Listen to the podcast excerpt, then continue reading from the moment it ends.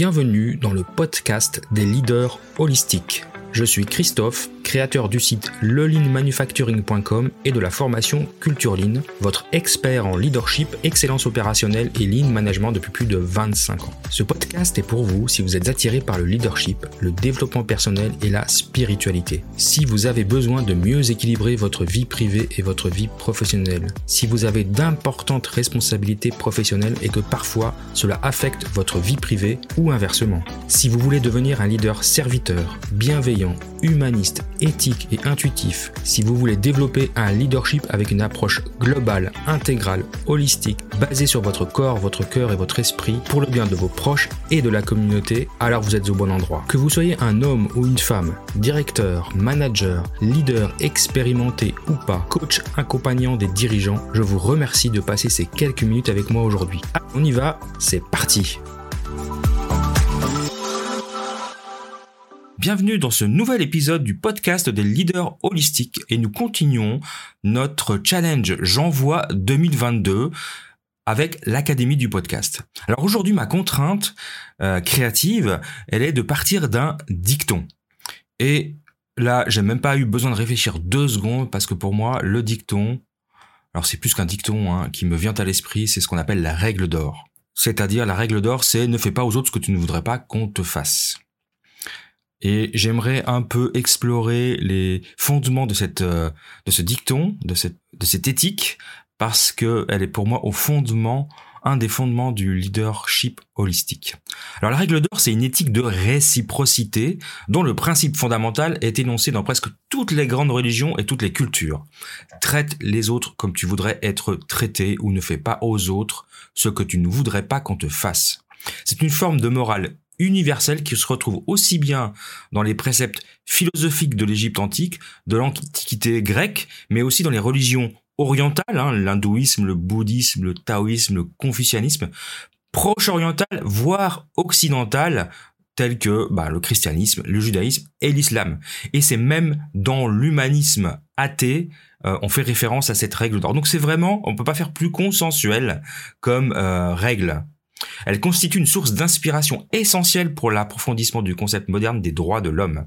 Elle est au centre de ma philosophie de vie en tant que leader holistique. Alors cette règle d'or, elle peut se comprendre à plusieurs niveaux. D'abord, on peut se limiter à énoncer la règle de base de la morale sociale, qui est la réciprocité, sous la forme d'un simple accord de cesser le feu. Ne fais pas ce que tu ne voudrais pas qu'on te fasse. Mais cette règle peut être alors appliquée que sous la contrainte ou la menace. On peut aussi exprimer sous une, forme de loi de comportement, ce qu'est une attitude socialement louable, ce qu'est socialement un homme bon. Tout ce que vous voulez que les hommes fassent pour vous, faites-le pour eux, vous-même. Mais sous cette forme, elle peut aussi être appliquée que pour satisfaire des apparences et porte pas nécessairement sur l'attitude privée. Et puis enfin, elle peut exprimer que la morale n'est pas nécessairement une contrainte, mais peut-être un choix de vie personnel, une attitude active, le choix radical de donner la priorité à l'amour de l'autre par rapport à l'amour de soi. Tu aimeras ton prochain comme toi-même, comme le disait un grand prophète que vous connaissez tous. Alors, explorons ensemble les racines religieuses et philosophiques de ce dicton, de cette règle d'or. Alors les philosophies et religions de l'histoire ont contribué depuis longtemps à la réflexion et à la formulation des concepts, proposant une approche, une approche de l'éthique de réciprocité euh, selon, selon différentes approches finalement. Alors dans le bouddhisme par exemple, on disait ne blesse pas les autres de manière que tu trouverais toi-même blessante. Donc ça, ça date à peu près de 500 ans avant Jésus-Christ. Dans le confucianisme, on disait ce que tu ne souhaites pas pour toi, ne l'étends pas aux autres. On était aussi autour des 500 avant Jésus-Christ. Dans l'hindouisme, on disait ceci est la somme du devoir, ne fais pas aux autres ce que tu ne voudrais pas qu'ils te fassent. Donc ça c'est dans le Mahabharata et c'est aussi environ 500 avant Jésus-Christ.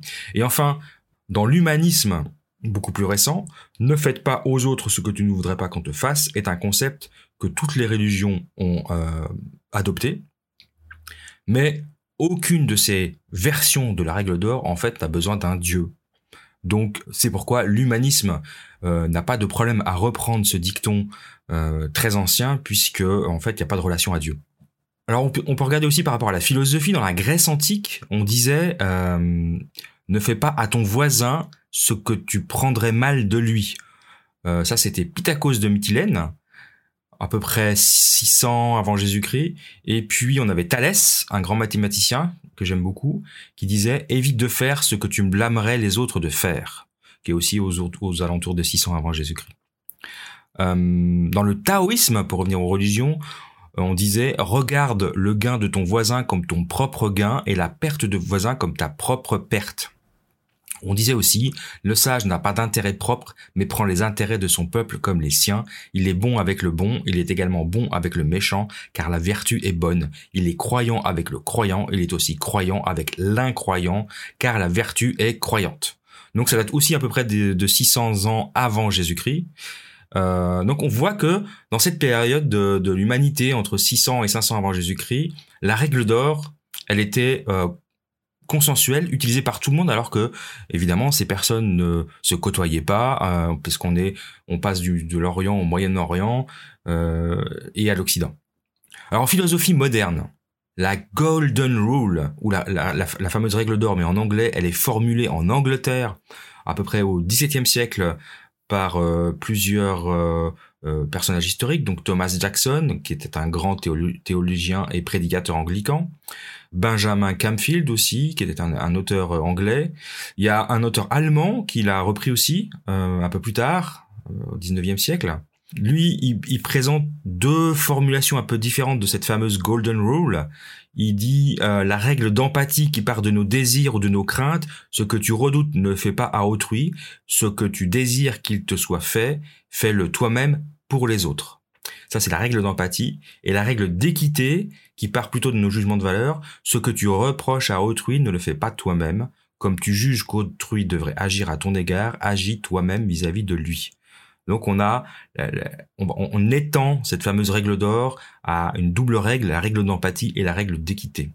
Et puis il y, a, une, évolution, on va dire un enrichissement de, cette règle d'or qui dit que, que cette éthique n'a aucun sens si elle est prise sans empathie, c'est-à-dire sans prendre en compte les besoins et les sentiments de l'autre personne. Une autre façon qui serait d'exprimer ça, c'est traite les autres comme tu voudrais être traité si tu étais à leur place. C'est pourquoi on l'appelle plutôt l'éthique de réversibilité. Donc c'est pas une règle pour, pour imposer un système de pensée particulier qui serait une action non éthique, ça implique de la tolérance et de l'universalisme. Et enfin, pour finir, dans les années 70, un philosophe américain, euh, Thomas Nagel, propose de penser l'altruisme de façon objective sur la base d'une éthique de la réciprocité. La formulation, euh, c'est-à-dire ce que tu ne veux pas qu'on te fasse, ne le fais pas à autrui, semble euh, restreindre le champ de l'éthique à une considération de prudence. Si, en gros, si je veux éviter représailles et sentiments de culpabilité, il vaut mieux que j'évite de faire subir à autrui des comportements que je ne souhaiterais pas moi-même être en être la victime. Donc lui, ce, philosophe américain, Nagel, il dit au lieu de mettre autrui à notre place en lui prêtant des sentiments, en lui prêtant nos propres sentiments, il s'agit bien pour nous de nous mettre à sa place en appliquant la règle de réciprocité. Autrement dit, quand nous compatissons au malheur d'autrui, nous prêtons à ce dernier notre capacité de sentir, de ressentir, et quand nous jugeons en termes de réciprocité, nous jugeons nos actions comme autrui le ferait. C'est ainsi que l'égoïste est celui qui reformule toutes les maximes de ses actions à la première personne du singulier, alors que l'altruiste, à l'inverse, reformule toutes ses actions à la troisième personne du singulier. Donc vous voyez, on peut, comme vous, comme vous le voyez, on peut disserter très longtemps sur cette fameuse règle d'or que je trouve particulièrement intéressante parce qu'elle a des approches, des, fondements philosophiques et des fondements religieux euh, qui sont très très anciens et qui, qui restent en même temps tout autant tout aussi modernes maintenant puisque c'est une règle qui pour moi devrait être affichée au-dessus de toutes les portes de tous les managers de ce monde. Donc j'espère que ben, vous aurez apprécié ce, cet épisode un peu plus court sur euh, au sujet de cette golden rule, de cette règle d'or, euh, parce que ben voilà c'est un, des fondements philosophiques euh, de l'humanité et c'est un des fondements un des fondements philosophiques de la du leadership holistique. Voilà, je vous remercie de m'avoir écouté aujourd'hui, puis je vous retrouve dans un prochain épisode. Au revoir